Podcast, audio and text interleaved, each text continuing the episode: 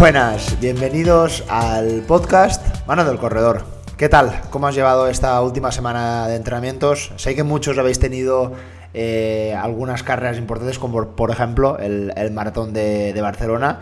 Yo, bueno, este fin de semana, como ya dije el anterior, pues no me ha tocado mucho, mucho ni entrenamiento ni carreras, nada. Bueno, como sabéis, han sido fallas aquí en, Valencia y bueno, también aquí en Denia, en mi ciudad, donde lo cogemos con, mucha fuerza y con mucha energía. Son 3-4 días muy, muy intensos y que te dejan realmente muy, muy fatigado. Y también, bueno, pues tengo que decir que han sido unas fiestas muy activas que, tenemos un poco la, la, costumbre ¿no? de medir los pasos ¿no? que tenemos en esos pasacalles, en esos desfiles que se suelen hacer en, fallas y como anécdota ¿no? pues hemos estado midiéndolo y el primer día pues hicimos la friolera de 32.000 pasos, el segundo 28.000 y el domingo el último día un poquito menos, un poco menos que fueron casi 24.000 pasos, así que bueno pues eh, por lo menos eh, correr no hemos corrido mucho pero caminar creo que sí que, que sí que lo he hecho. Bueno, y hablando del, maratón de, Barcelona, posiblemente eh, hayas visto un vídeo que se ha hecho ya muy viral y es que el, famoso youtuber eh, Valentí San Juan, bueno, pues ha acompañado a Alex Roca, que es una persona excepcional, que ha sido la primera persona con un 76% de discapacidad física que afecta a toda la parte izquierda de su cuerpo y que tiene una movilidad muy reducida y ha podido completar eh, el maratón de Barcelona, que bueno, es algo extraordinario, el tiempo yo creo que es lo de, es lo de menos, que lo ha podido eh, acabar. Y bueno, yo mm, sobre todo me voy a la reflexión de que, bueno, esto es fantástico, por supuesto, pero sobre todo eh, a veces nos planteamos objetivos a lo largo de toda una temporada. Eh, normalmente y la gran mayoría pues pensamos en nosotros de forma personal o individual, pero mm, yo lo he podido hacer, lo he podido vivir también alguna vez de acompañar a alguna persona, algún amigo, algún compañero, simplemente en debutar en una distancia o en hacer su primera carrera. Y es algo fantástico, es algo que realmente te llena muchísimo porque eh, el ver, ¿no? Cómo esa persona está luchando y tú lo estás, con, eh, lógicamente, ¿no? esa persona lo está haciendo por sus propios méritos, ¿no? Pero tú estás ahí eh, para tener ese apoyo emocional y para que, por supuesto, no se sienta sola.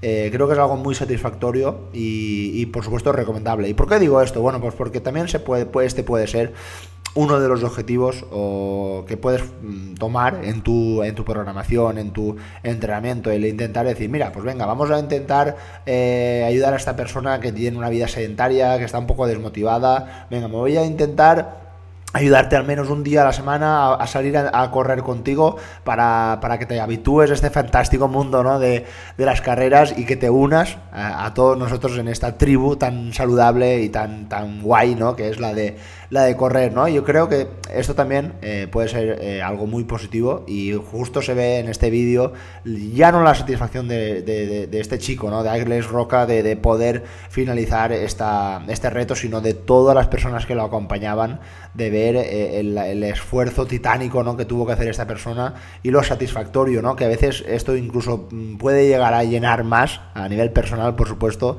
a, cualquiera de nosotros mm, si lo comparamos con, pues a veces ¿no? con eh, eh, algunas marcas, alguna clasificación o alguna, algún podium, ¿no? que a veces nos centramos en estas cosas y, y justo el ayudar a otras personas yo creo que es un reto muy, muy bonito. Y nada, lanzo ahí la, reflexión y esta intro para, el día de hoy.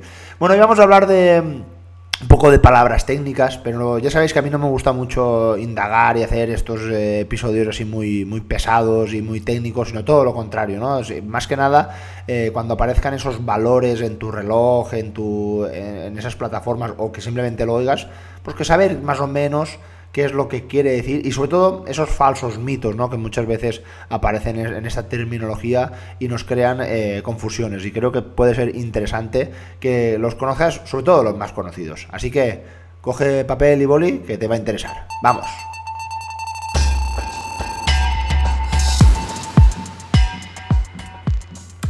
Es bastante habitual, ¿no? Eh, después de, una carrera o después de unas series, ¿no? Que eh, algún corredor haya decidido, he tenido que parar porque el lactato o el ácido láctico se me ha subido por las orejas y, vamos, es que, es que no, no he podido ni, ni continuar, ¿no? Es bastante habitual, ¿no? Y bueno, pues eh, sí que es verdad que dentro de la fisiología, dentro del cuerpo humano, podemos encontrar varios eh, valores, parámetros o nombres así un poco más técnicos, como decía anteriormente, que los corredores pues a veces tenemos que, conocer y a veces pues eh, por lo menos saber qué es lo que son, no, profundizarlos, ¿no? porque a veces pueden ser términos muy complejos.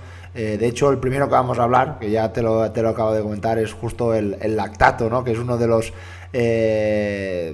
de estas palabras ¿no? que, oímos muchas veces pero no sabemos exactamente qué es lo que, es lo que quiere decir. ¿no? De hecho, bueno, lo primero que deberías de saber, ¿vale? Que tu cuerpo, ¿vale? Produce lactato, no produce ácido láctico. Y a menudo se piensa que el lactato y el ácido láctico eh, son lo mismo, pero en realidad son diferentes formas de la misma molécula.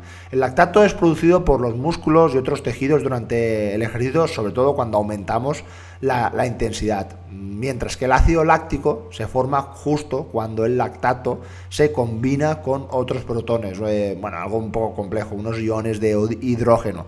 Así que lo más importante siempre que te refieras a, este a esta terminología, eh, se llamará siempre como lactato, ¿no? porque el ácido láctico digamos que es una combinación, por decirlo así.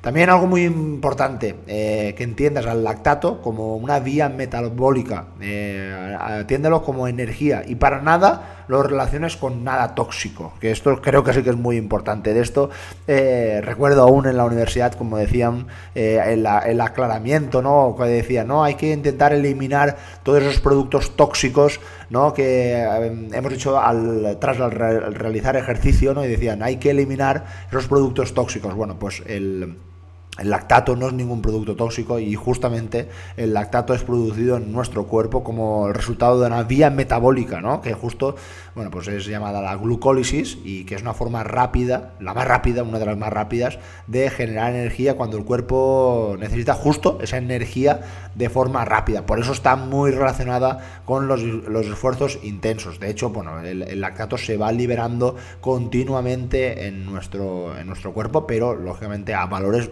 insignificantes que prácticamente no habría ningún problema. En que todo funciona de forma correcta, para que lo entiendas. Pero sí que es verdad que cuando empezamos a aumentar esa intensidad del ejercicio, bueno, pues esos valores van aumentando, ¿no? Por eso muchas veces se ha relacionado con el, que es el causante directo de la fatiga muscular, ¿no? Y en que aunque el lactato está, como decía, muy vinculado con la fatiga muscular, en realidad no es, la, no es el causante directo de ello, sino que la fatiga muscular es el resultado de una combinación de factores como por ejemplo eh, la acumulación de algunos metabolitos, la falta de oxígeno, que esto creo que sí que igual no suena más, o eh, por ejemplo el agotamiento de los depósitos energéticos en nuestros músculos, es decir, al no haber, por ejemplo, eh, habernos alimentado o por ejemplo habernos hidratado, pues esto puede ser uno de los posibles causantes de la, directos ¿no? de, la, de la fatiga muscular.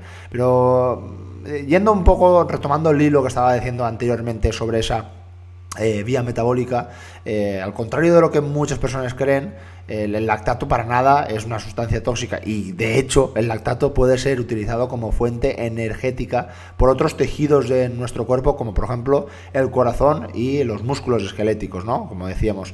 Eh, pero uno que, lo utiliza bastante es nuestro cerebro, ¿no? Es, bastante curioso y siempre decían, no, tienes que tomar eh, azúcar que eso es bueno para, el cerebro, ¿no? Se decía antes. Bueno, pues uno de los sustratos, ¿no? Más, eh, que más obtiene ¿no? el cerebro justo es el lactato de hecho, en situaciones de estrés o en ejercicio intenso, vamos, sin ningún tipo de duda, el cerebro prefiere el lactato como fuente energética mucho más antes que la, que la glucosa.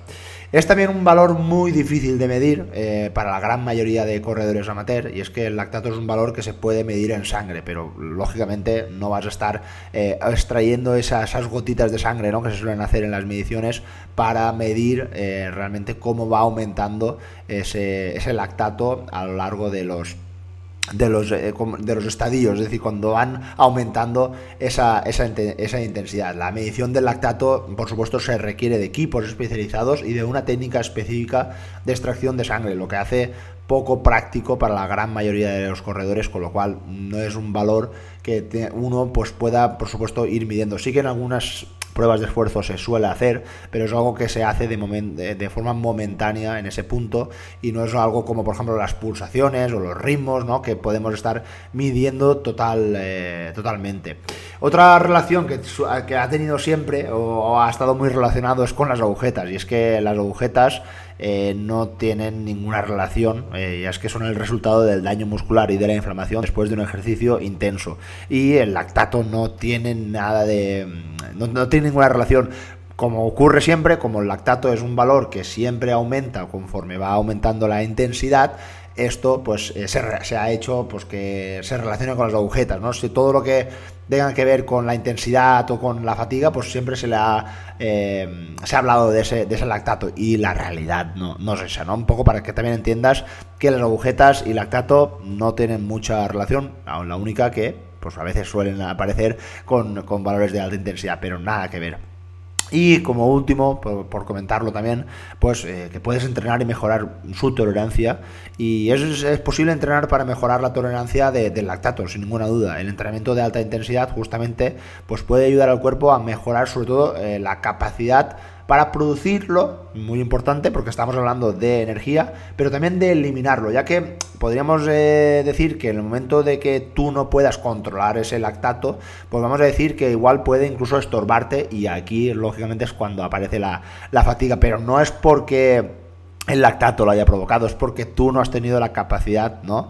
De, reciclarlo, de eliminarlo, lo que tú quieras decirle. Es decir, tiene que ver todo un sistema, es un sistema muy complejo, de hecho, que a veces yo casi ni, lo, no lo acabo de entender perfectamente, pero vamos a decir que una persona que haya, pues, eh, por, supuesto, esto es una de las cosas interesantes cuando hablamos de hacer las series de alta intensidad o los, entrenamientos de alta intensidad, ¿no? Porque justamente lo que vas a estar entrenando es esta tolerancia a controlar estos valores, ¿vale? Del lactato, como estamos diciendo, para que todo funcione de forma correcta, para que tú cada vez estés más capacitado y que toleres mucho mejor estos, eh, estos valores, ¿vale? Así que, bueno, yo creo que he dado algunos datos un poco para que conozcas realmente todos los efectos que puede tener el lactato, tanto en tu rendimiento como en, ti, como en tu organismo, ¿no? Como, como persona, por decirlo así.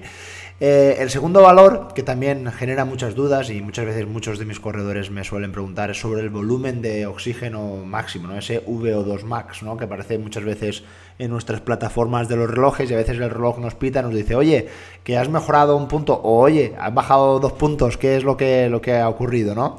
Y bueno, lo más importante que, entiendas es que justo el, el volumen de oxígeno máximo es un valor que estima tu rendimiento fisiológico, ¿no? Es una buena forma para que nos diferencie entre unos y otros eh, en, vamos a decir, la calidad ¿no? que tenemos y que nos diferencia entre los más rápidos y los que no somos tan, tan rápidos, ¿no? Y es que eh, es, un, es, como te decía, es el valor ¿no? que se utiliza para estimar la capacidad máxima que tiene tu cuerpo para consumir oxígeno durante el ejercicio. Por eso, se, está muy relacionada con este rendimiento deportivo y lógicamente cuanto a valores más altos normalmente se establecen que el, corredor, vamos a decir, tiene un motor más elevado, tiene más potencia, ¿no? Como, como lo quieres decir.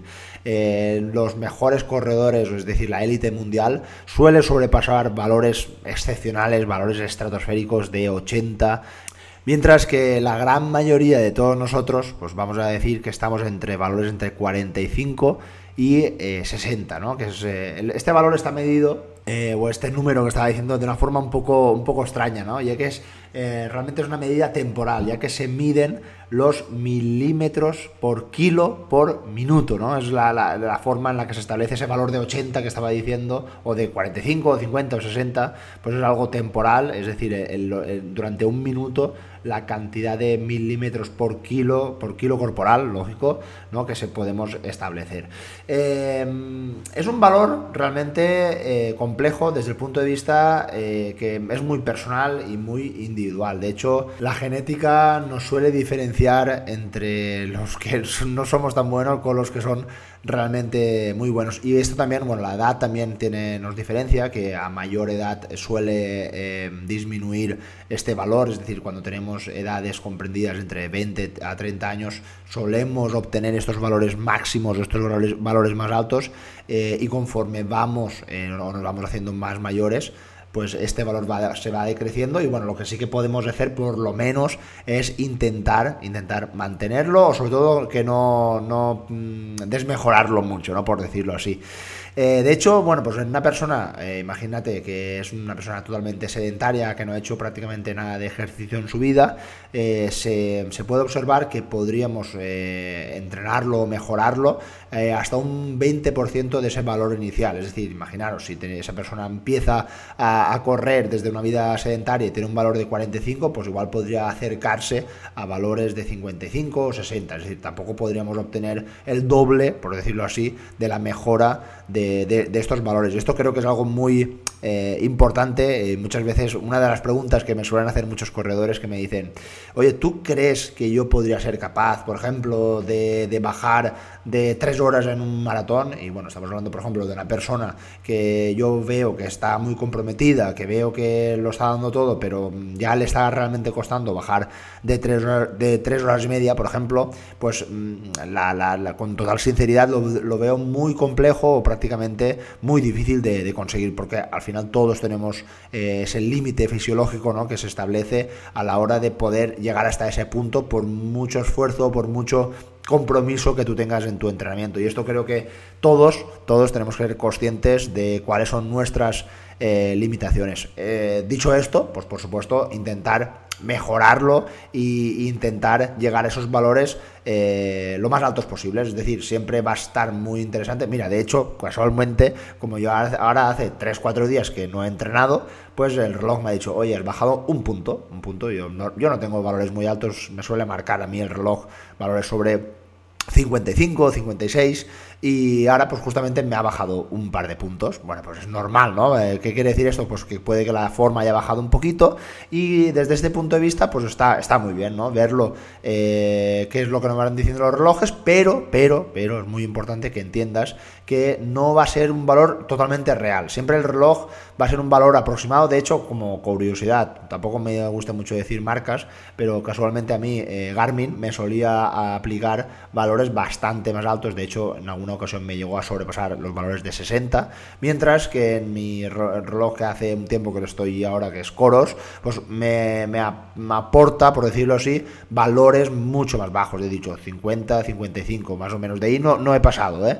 Entonces, ¿qué es lo que tengo que hacer? Pues lógicamente, pues eh, tener un poco de sentido común, el ver y el, observar cómo esos valores van fluctuando eh, a lo largo de la temporada y ver, por ejemplo, si veo que en una lo normal en la planificación de la temporada, si va todo bien y estás haciendo las cosas bien, es que eh, esos valores vayan aumentando de forma progresiva.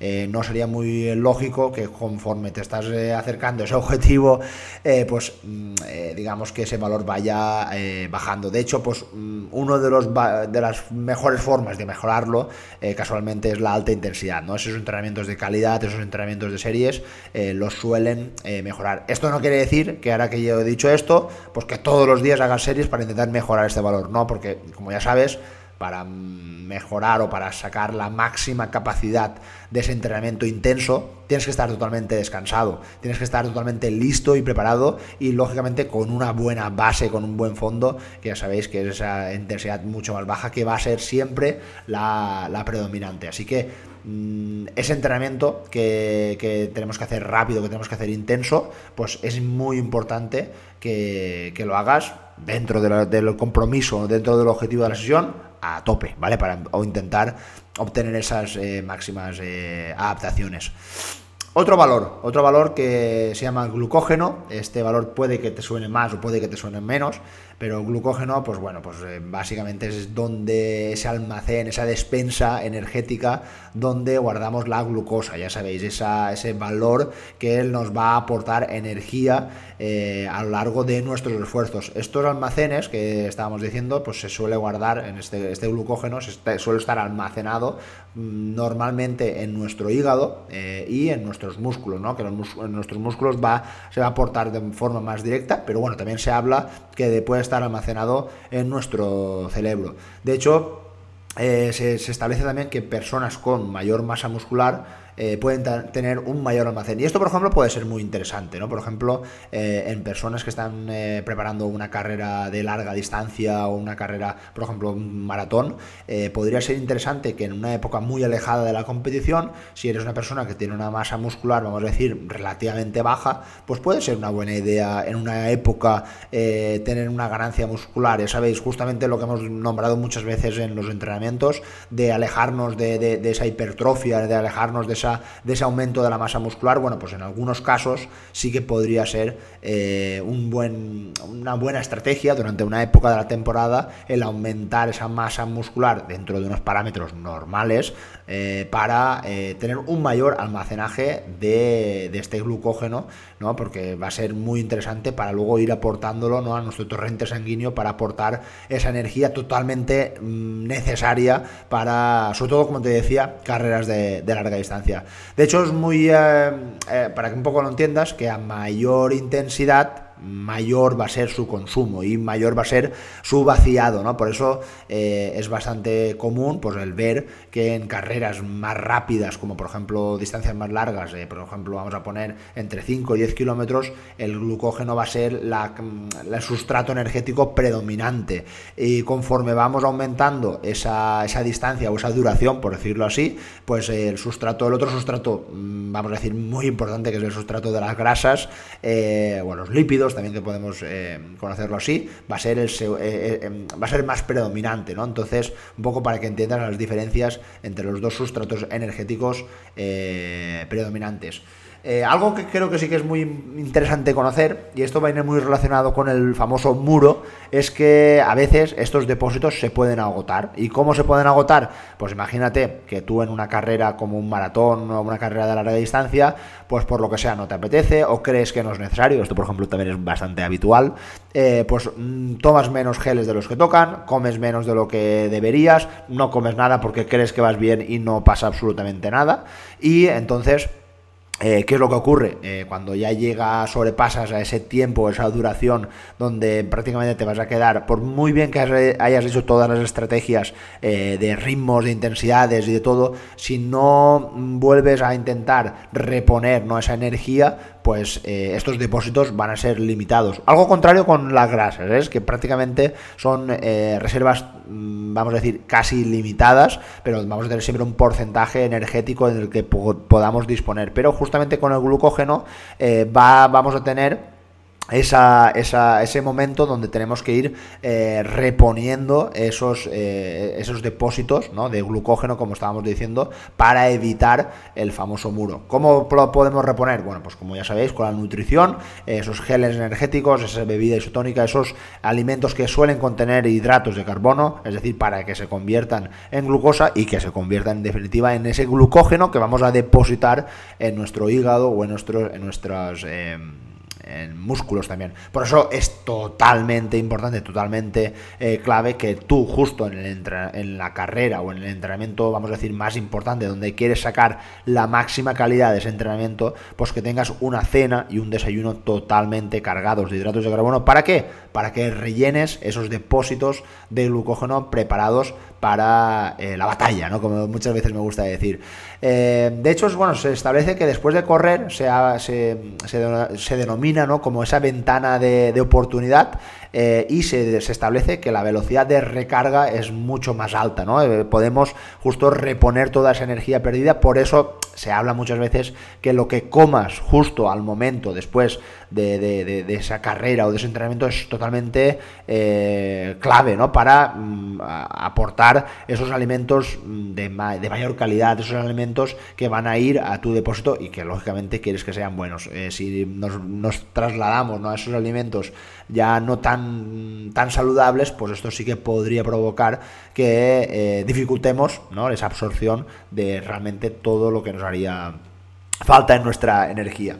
Vamos a por otro nuevo concepto. Este, cuando muchos de mis corredores lo ven, no les suele gustar mucho, ya que les suelo hacer un test, el famoso test BAM, que a veces lo suelo utilizar para pues, determinar un poco ese estado de forma o intentar evaluar ese rendimiento del corredor. Y es que el BAM es la velocidad aeróbica máxima y más o menos lo que queremos intentar observar es eh, la velocidad máxima que un atleta o un corredor puede mantener durante un periodo prolongado de tiempo mientras consume la máxima cantidad de oxígeno. ¿no? Eh, el BAM es una medida súper útil para todos los corredores, como te decía, pero especialmente va muy indicada para los corredores de, larga distancia, sobre todo para ver un poco cómo, cuál es su capacidad aeróbica y sobre todo también cómo resiste la fatiga al correr a estas eh, intensidades eh, muy altas. Yo normalmente lo suelo utilizar. La forma en la que yo lo suelo estudiar o lo suelo ubicar a mis corredores es con ese famoso test de 2.000 metros que intento pues explicarles que lo hagan en una pista de atletismo, que lo hagan en, lógicamente en un sitio muy llano, si, es el caso de no tener esa pista de atletismo, que sea en un día que vamos a decir que no haga mucho viento, que tampoco no haga ni mucho frío ni mucho calor para, eh, vamos a decir que el valor sea lo más regular y no esté alterado por otros eh, fenómenos, ¿no? Que podrían de hecho, en algunos casos que lo quieren saber de la forma más exacta posible, eh, se mide también en una cinta, ¿no? Eh, en ese tapiz rodante. Y lo que se va a medir básicamente es la velocidad crítica, es decir, hasta dónde ha llegado ese corredor, esa velocidad máxima sostenida durante un periodo de, tiempo, ¿no? Y esto también pues, se puede ir jugando con la, con la pendiente en la pista. Pero ya digo, lo más fácil, eh, lo que todos tenemos más a mano es ese test de campo que por un lado podemos hacer esos 2.000 metros, ya sabes, 5 vueltas a una pista de, atletismo, o en el caso de que consideres de que vas a estar más de 8 o 10 minutos corriendo, ya vamos a decir que ya son eh, duraciones eh, demasiado largas, pues mm, yo por ejemplo sería más recomendable eh, individualizar ese test al menos, por, por ejemplo, decir, mm, venga, vamos a correr 8 minutos o vamos a correr 6 minutos, porque vamos a decir que durante ese periodo de tiempo esa persona ya va, a alcanzar esa, esa velocidad eh, eh, óptima, ¿no? por decirlo así. Eh, el BAM también vamos, se ha utilizado en la propia investiga en las investigaciones científicas para, vamos a decir, examinar la relación ¿no? que podemos encontrar entre la capacidad aeróbica y el rendimiento deportivo.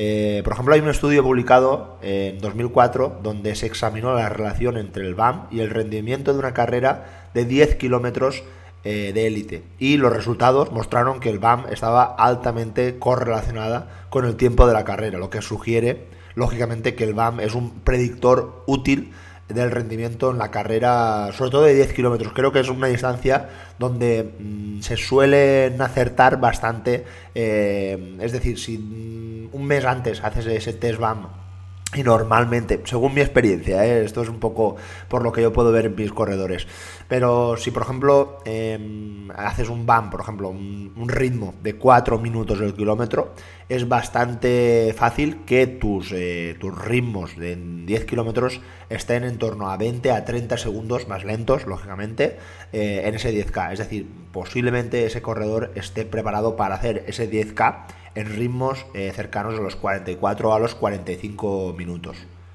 De hecho, es muy probable que si hayas hecho ya algún test BAM, es muy fácil, o es bastante probable que esos primeros instantes del BAM, al no conocer esos ritmos, eh, vayas demasiado rápido y conforme vayan pasando esos metros vaya decreciendo la velocidad o el ritmo, ¿no? Entonces, eh, es posible que se tenga que repetir. En algunos casos, eh, si no podemos obtener esos valores eh, tan, tan indicados, o, vamos a decir, extraerlos, ¿no? Por decirlo así. Entonces se repite y ya está. De todas formas, normalmente para sacar ese, ese test totalmente válido, a mí me gusta personalmente que se mantenga ese ritmo más o menos que ya conocemos y intentar que los últimos 200, 300 metros el atleta o el corredor lo dé absolutamente todo para por dos razones, para intentar mejorar, si se puede, ese, ese, ritmo, esa velocidad y sobre todo algo que nos interesa mucho, la frecuencia cardíaca máxima. Es uno de los mejores test para conocer la frecuencia cardíaca máxima si el corredor, por supuesto, ha calentado bien, ha descansado bien y hace el test en plenas condiciones y lo da absolutamente todo para, conseguirlo. Y mm, personalmente creo que es uno de los eh, de las formas en la que podemos obtener este valor tan, tan, tan importante para sobre todo ubicar eh, nuestras zonas de entrenamiento que van a estar muy ligadas también a, a este BAM que nos va a aportar mucha información. Por último, decir también que es bastante habitual, y esto lógicamente tiene que ver mucho con la edad, que los corredores jóvenes suelen tener mejores registros comparados con eh, eh, corredores más eh, de edad más adulta o más veteranos, pero sobre todo si lo comparamos en el que un corredor, que por ejemplo va a hacer una carrera, vamos a decir, de 10 kilómetros o 21 kilómetros, imaginaros que tienen el mismo, el mismo registro, es decir, la misma marca. Pero es bastante habitual observar donde un corredor de 20 años comparado con un corredor de 50, el BAM va a ser bastante más rápido en un corredor más joven. Y esto es debido a que en corredores más jóvenes eh, suelen tener, pues, por un lado más potencia, por otro lado más fuerza, y esto pues va, está muy ligado a esos ritmos donde estos corredores eh, ubican estos ritmos. De hecho, también podemos observar en el que sucede el lado contrario, es decir, podemos observar a corredores con un excelente BAM, pero con pésimos, habría que decirlo así, con pésimos resultados aeróbicos, es decir, en el que conforme vamos aumentando la distancia, su rendimiento va decreciendo y esto no es cuestión de porque no tenga fuerza o no tenga potencia, esto es cuestión de porque no porque tiene una muy mala base aeróbica. Esto, por ejemplo, lo veo muchísimo en muchos corredores eh, o, personas que están preparando, por ejemplo, eh, oposiciones, ¿no? Donde vemos que tienen un excelente estado físico, pero vamos a decir que esa base aeróbica, por esa, mm, vamos a decir, nula experiencia en el, en el, en el fondo o en, en, la carrera, pues eh, hace que no tengan esos buenos resultados. Nada, espero que eh, te haya gustado y sobre todo que te haya, hayas entendido estos valores, estos conceptos que a veces son un poco complejos, que a veces hasta nosotros los entrenadores nos cuestan ubicarlos ¿no? o explicarlos a, todos los, eh, los, corredores y sobre todo pues era, era eso, clarificar todo lo posible. Nos vemos la próxima semana con un nuevo contenido, vamos a ver de qué hablamos y salud y muchos kilómetros. Adiós.